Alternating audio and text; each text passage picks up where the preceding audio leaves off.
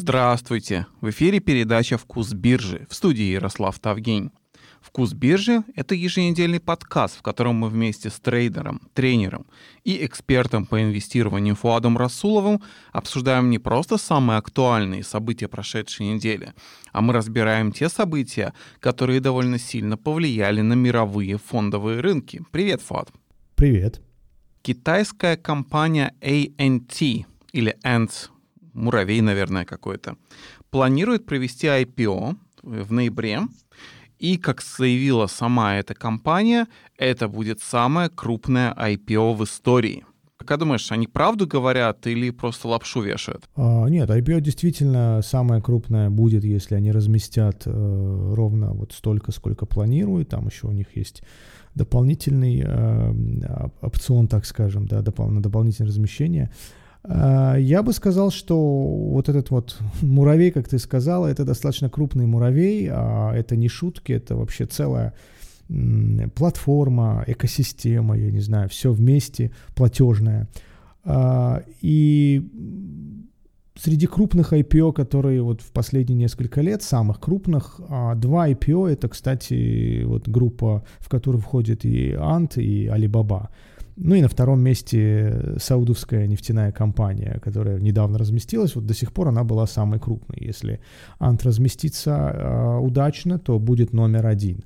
А я бы хотел рассказать, что это за компания. Ну, то есть мы навряд ли пользуемся их услугами, хотя косвенно, может быть, пользуемся, когда там покупаем на Али а, Экспресс, на Alibaba. Я не уверен, ну, может быть так. Но напрямую я лично э, нигде, ни в приложениях в телефоне, нигде не видел ни логотипа, ни названия этой компании. Поэтому а, в двух словах, а, например, количество пользователей этой системы Alipay, да, а, вот как ты думаешь, сколько человек пользуется? 711 миллионов.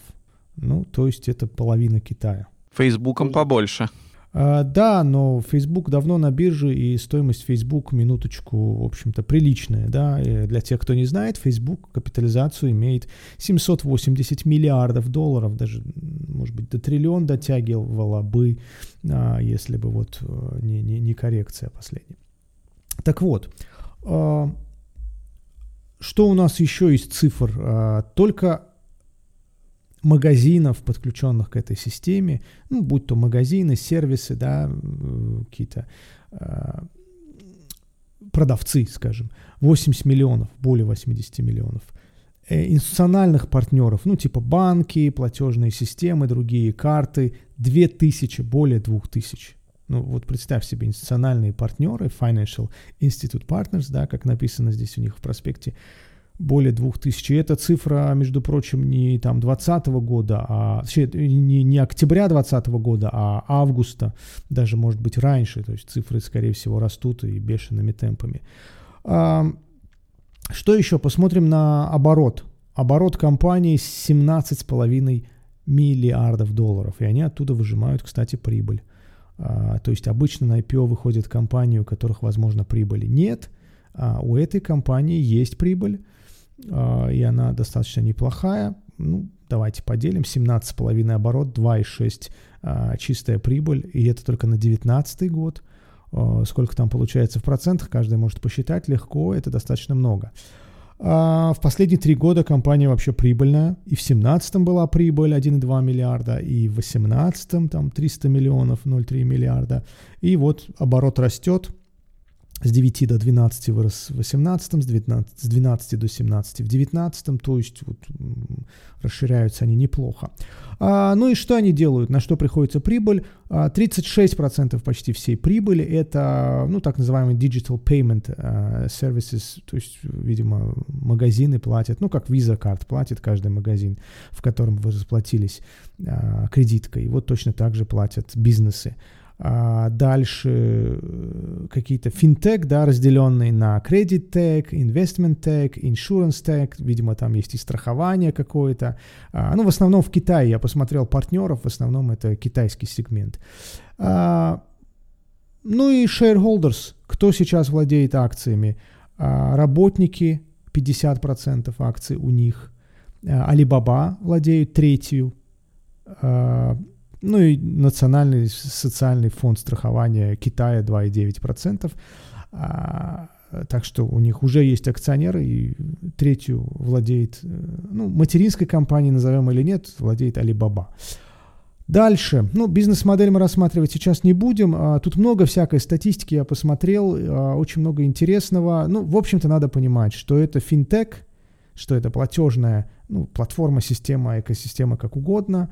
У них есть какой-то инвестиционный сегмент, а, там 590 миллиардов assets under management, то есть это такой приличный мега-мега хедж-фонд какой-то. Видимо, это те деньги, которые в системе, да. А, у них есть, как я сказал, страхование, это 90 разных, а, как пишут, insurers, а, с разными услугами, ну, в основном тоже в Китае. Так что такой большой, огромный, гигантский финтех, который за счет огромного китайского рынка, да, бурно развивается. У него есть, там, назовем, материнская компания.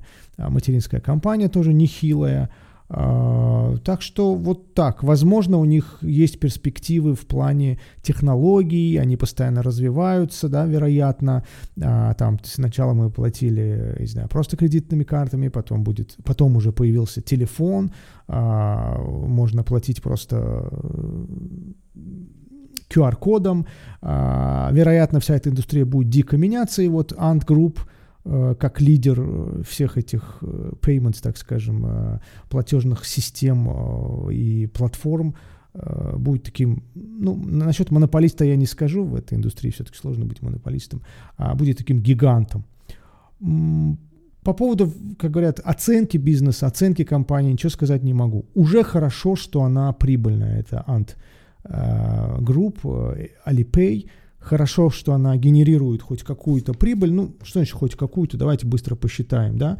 2,6 а, разделить на 17,5, то это 15%.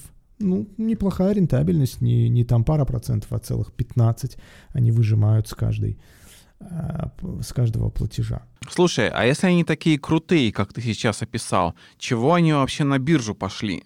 Туда же обычно идут, чтобы денег привлечь. Зачем им привлекать деньги, если у них все вот настолько хорошо?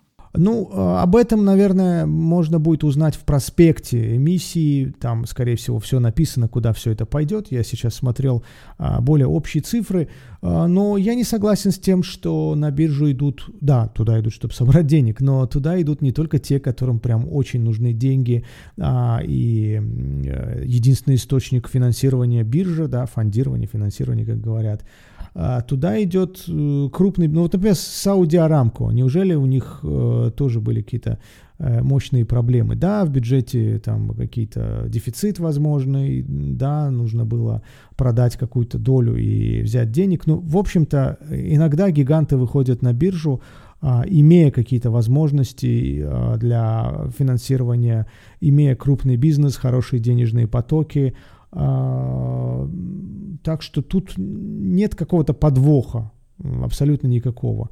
Да, крупная платформа, экосистема платежная генерирует определенную прибыль, и этой прибыли мало, недостаточно для того развития, которое, видимо, Alipay наметила. Если вы хотите заработать деньги хоть с новыми компаниями, которые делают IPO, хоть со старыми, которые уже 200 лет на бирже, вы можете это делать с помощью платформы Admiral Markets, спонсора нашего подкаста. Admiral Markets — ведущий онлайн-брокер, дающий доступ к тысячам различных инвестиционных инструментов — акции, валюты, CFD, ETF, другие инструменты.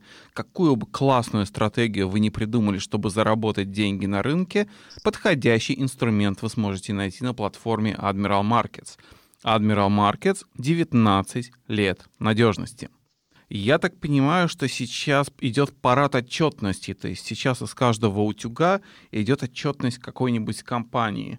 Apple, Facebook, Twitter, Microsoft, то есть там просто валом это все идет. Ты как, успеваешь следить? А, не очень. Например, вчерашний день был прям огонь, бурным. А, очень много было компаний, отчитывающихся, и особенно в хай-тек индустрии, в, в технологиях. Ну вот, например, чего стоит Twitter отчет, который свалил акции на, ну, почти на 20%. Не почти, а более чем 20 уже я вижу на а, мониторе. 20,5% падает Twitter. А, я бы это назвал хорошей возможностью приобрести. А, ну, давайте на цифры посмотрим. Ну, во-первых, они оказались лучше, чем ожидалось. Я имею в виду прибыль, я имею в виду оборот. 19 а, центов на акцию – это а, earnings, ну, не гаповская, да, не по системе американской бухгалтерии, так ее назовем, на 2 цента лучше, чем в прошлом периоде. И намного лучше, чем ожидал того Уолл-стрит, ожидали аналитики. А, более того, реклама, доходы с рекламы выросли на 15% до 808 миллионов. Вот такая почти миллиард у них а, оборот с рекламы. Вообще все доходы, ну, все вместе, не только реклама, выросли на 14%. Правда, я не представляю, что такое остальные доходы. Может быть, какие-то платные аккаунты есть у Twitter, я не знаю. Ну, вот все выросло на 14, а реклама на 15. Это хорошо, что реклама выросла сильнее. И тоже побили а, прогнозы аналитиков, да, выросли сильнее, чем ожидалось.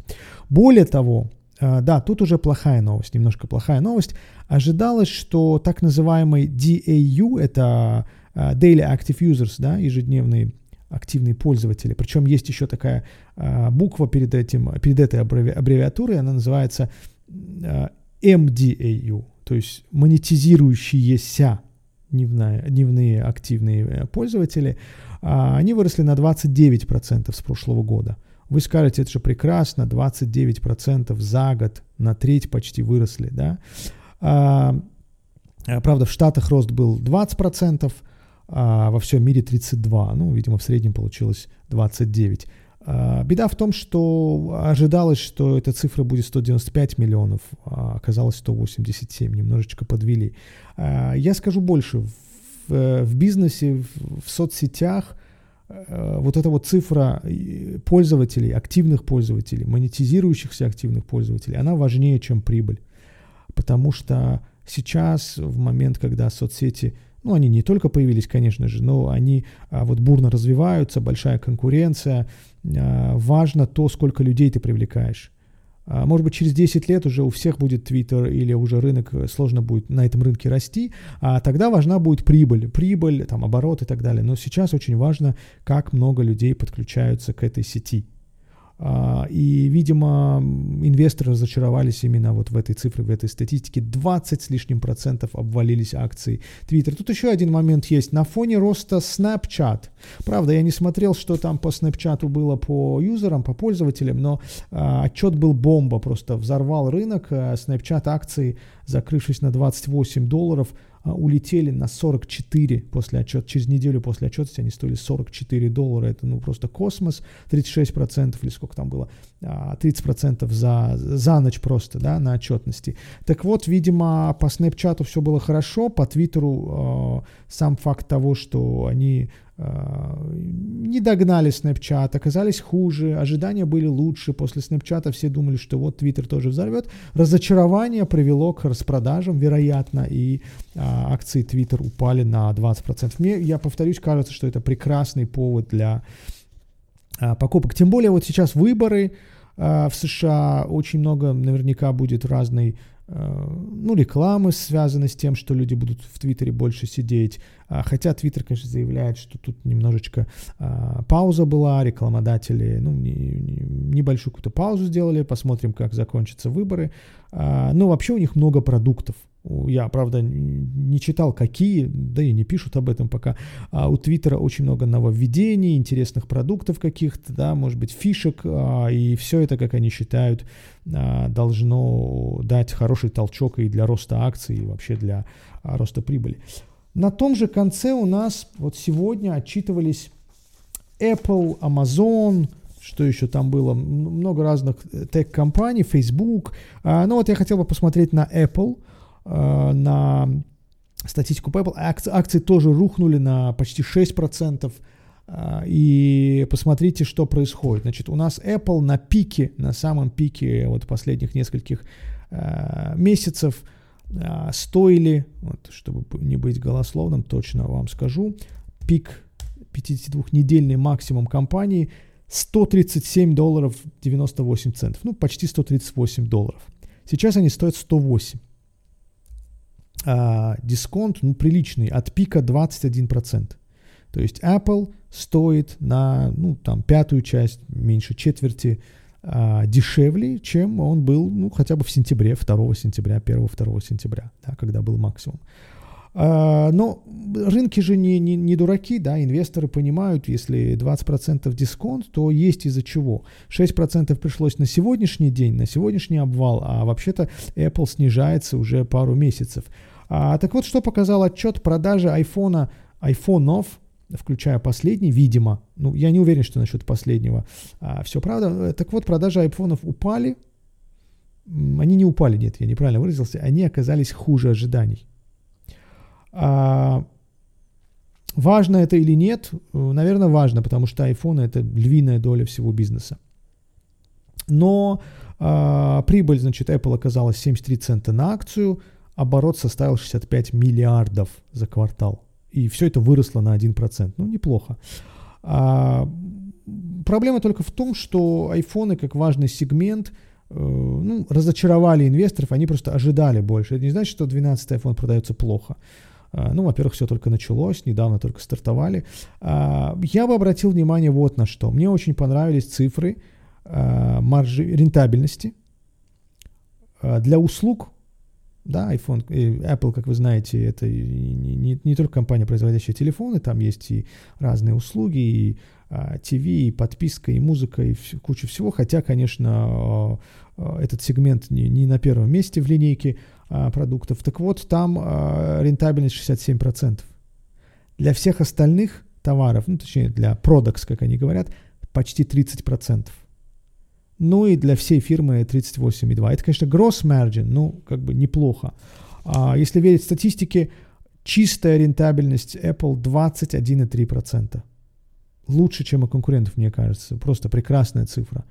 А, с каждого айфона, с каждого там, я не знаю, ноутбука, с каждой услуги они э, забирают больше, чем пятую часть чистой прибылью.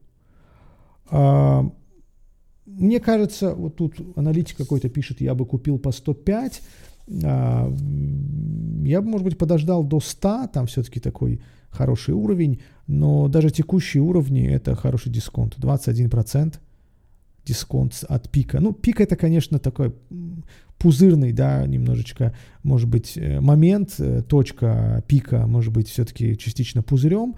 А, это не значит, что если вам дают 21% дисконт от пика, э, это, это хороший дисконт, да, стоит брать.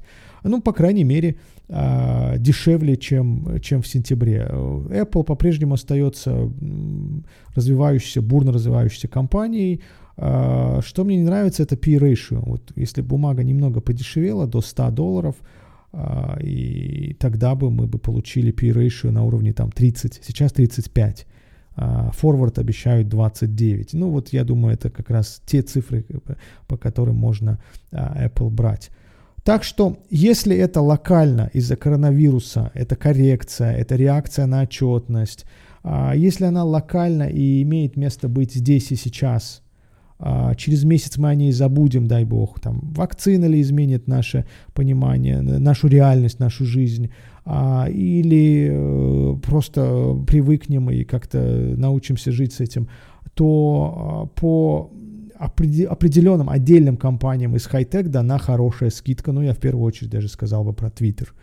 А, по всему хай-теку не скажу, я думаю, по NASDAQ P-ratio достаточно, выс- все еще высокий, ну недостаточно прям, э, не пузырь, не, не какой-то там космос, но все еще а, скорее высокий, чем низкий. А может ли в Твиттере, там же большое падение было, могло ли на это повлиять различные, я уж не знаю, справедливые или нет, но обвинения Твиттера в цензуре, как раз связанные с выборами в США? А, возможно, какое-то давление так, этот фактор оказывает, потому что вчера мы, или позавчера это было, мы видели выступление сразу трех а, генеральных э, директоров, да, CEO, как они говорят, а, Google, кто еще был, по-моему, Microsoft был, не уверен, и Джек, а, нет, Facebook, Facebook, э, Цукерберг, и Джек Дорси, весь такой бородатый, сразу видно в карантине, находится дома, самоизолировался. Он всегда был бородатым, но тут вообще а, а, можете пробить фотографию, посмотреть, как он вчера выглядел. А, так вот, они как раз защищали вот эту вот 230-ю, что это, чаптер, статья или что. А, пока, я думаю, говорить что-то а, на эту тему такое прям понятное, определенное не стоит. Идут дискуссии, переговоры, да и думаю, до выборов никто не будет эту тему а, слишком сильно а, педалировать. Буквально несколько дней осталось до выборов. Но да, актуальна, эта проблема актуальна. Твиттер недавно удалил, э, это был Твиттер или, или Facebook, удалил э, чей-то твит, пост э, и снова восстановил. По-моему, это был Джек Дорси, это был Твиттер. Э, и все-таки я привык а, присматриваться к экономическим показателям, к цифрам, к статистике, нежели вот к таким факторам, хотя они могут очень существенно влиять. Но мне кажется, тут Twitter будет последней компанией, которая почувствуют какие-то а, проблемы а, в этом направлении, там антимонопольные, свобода слова. А, все-таки там есть до Твиттера, там очень много компаний, которые стоят в очереди, чтобы их, я не знаю, разделили, наказали или как-то попросили соблюдать а, какие-то новые правила. Ну, в первую очередь Facebook, например. Да. До Твиттера, пока до Твиттера доберутся, есть у нас монополист, у которого проблем побольше. Вот те экономические показатели, которые ты перечислил, они же хороши, да, то есть они хорошо выглядят. Тем не менее, что Twitter, что Apple падают. Падают потому, что весь рынок валится, или ты видишь какие-то другие причины? А, в первую очередь, да, валит весь рынок, потому что вчерашняя отчетность, она э, была опубликована после закрытия рынка, и уже до этого рынки находились под давлением. Э, вторая волна, закрытие, знаете, Испания, Германия, Франция э, ушли на, ну, назовем локдаун, карантин, как угодно. Э, отчетность только добавила немного, да, жару.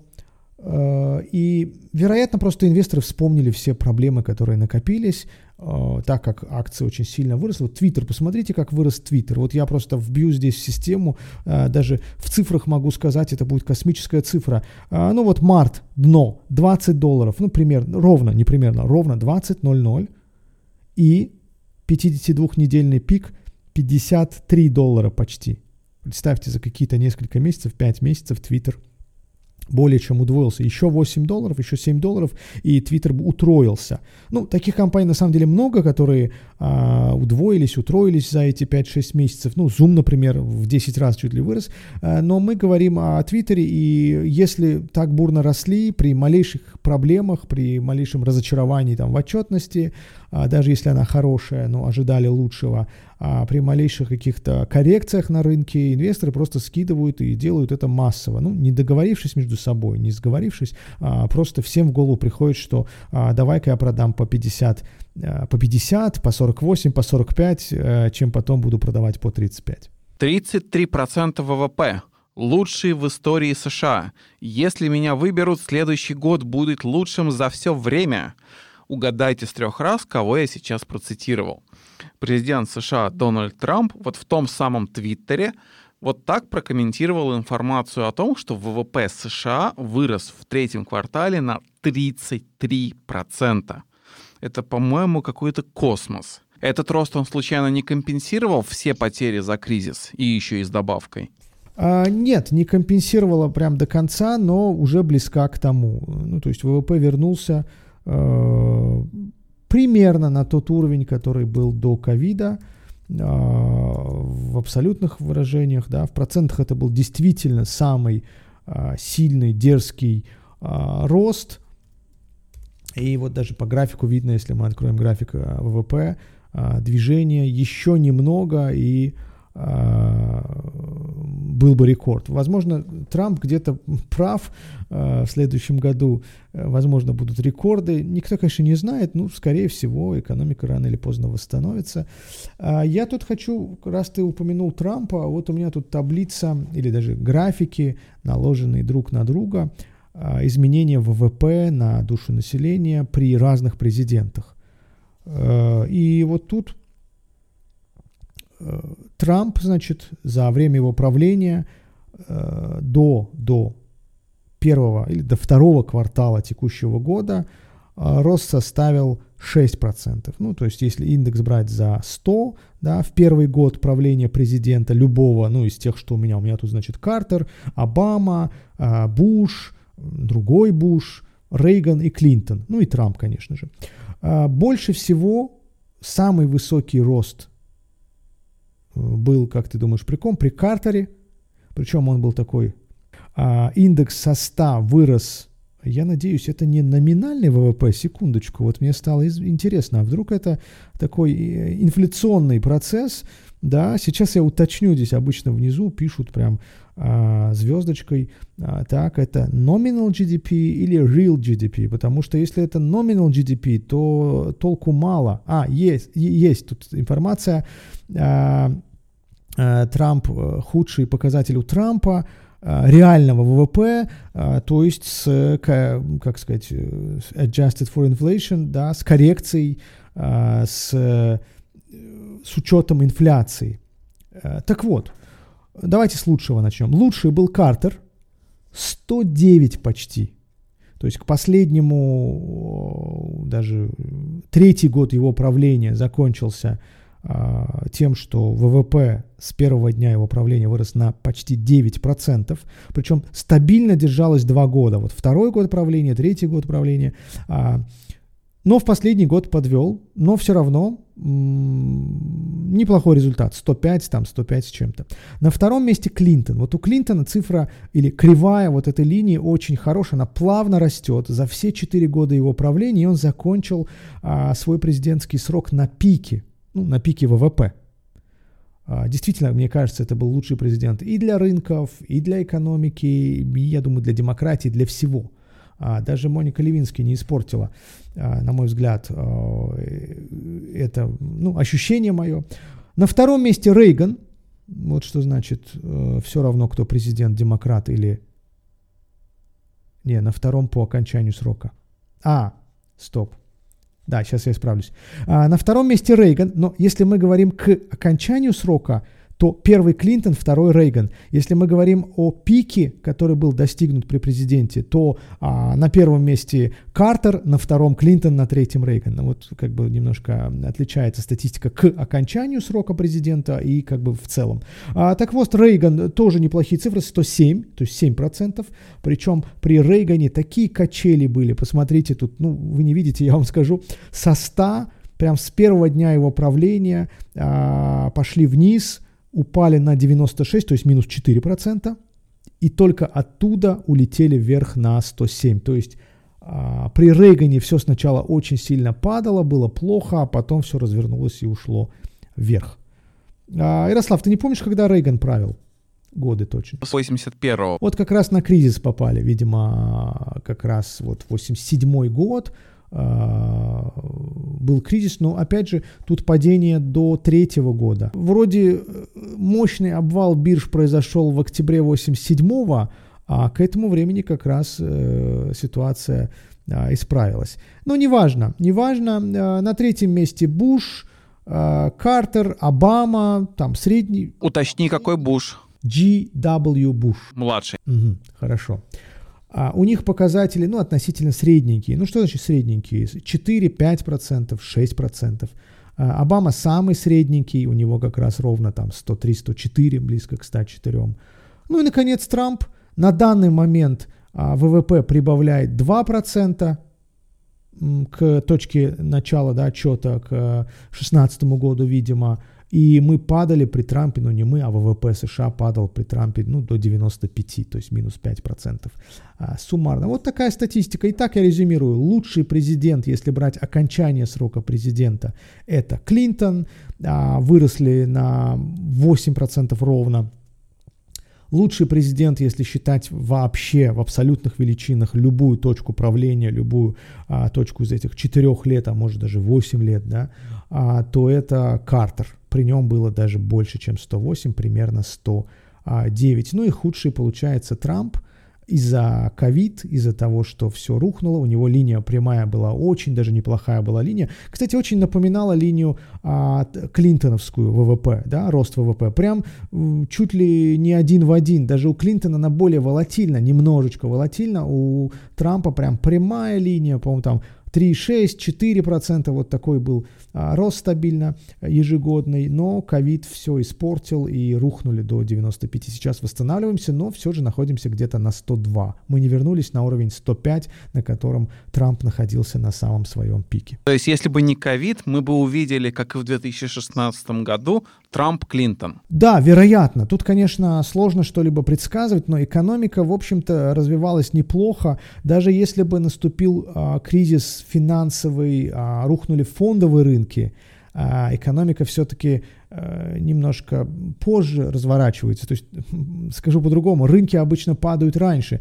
Но если мы видели пик фондовых рынков в январе-феврале до ковида это значит, что, скорее всего, экономика пока не собиралась даже разворачиваться, и она, скорее всего, продолжила бы падение, то да, получается, а, рост ВВП при Трампе повторил бы ситуацию с Клинтоном, и мы бы дошли, ну, хотя бы до уровней 106, 107, 108, может даже. Очень хорошо ты так подвел это все под президентские выборы, потому что они состоятся во вторник, и когда мы будем записывать уже передачу следующей недели, эти президентские выборы пройдут. Еще не значит, что мы узнаем президента, но день голосования уже случится. Вот до этого момента мы сейчас и прощаемся. Спасибо. Спасибо, удачи на рынках.